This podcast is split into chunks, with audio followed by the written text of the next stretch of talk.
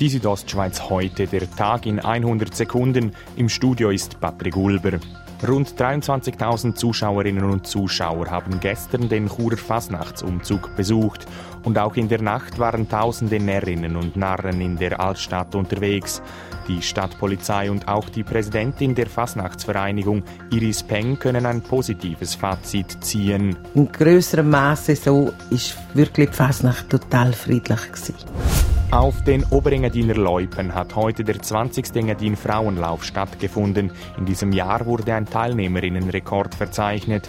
Dazu der OK-Präsident Menduri Kasper. Also gestartet sind 1305 Teilnehmerinnen. Also sehr, sehr ein erfreulicher Stand und äh, ja, ein wunderbarer Tag.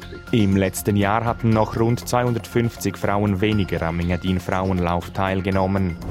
Zum Sportlanglauf. Dario Colonia hat an der nordischen Ski-WM in Seefeld über 50 Kilometer einen Podestplatz verpasst. Der Bündner lief auf Rang 7. Den Weltmeistertitel sicherte sich der Norweger Hans-Christer Rollund. Silber holte der Russe Alexander Bolschonow vor dem Norwegen Schür Röthe zum Ski Alpin. Bert Feutz ist heute beim Super-G im norwegischen Quidfiel wie schon gestern in der Abfahrt aufs Podest gefahren. Er wurde heute Dritter. Der Bündner Mauro Caviezel fuhr auf Rang 7. Dazu sagte er bei SRF. Ja, jetzt im Nachhinein hätte er ein bisschen frecher Linie müssen suchen. Sicher im Mittelteil natürlich, äh, wenn man es gerade die schnellsten sieht.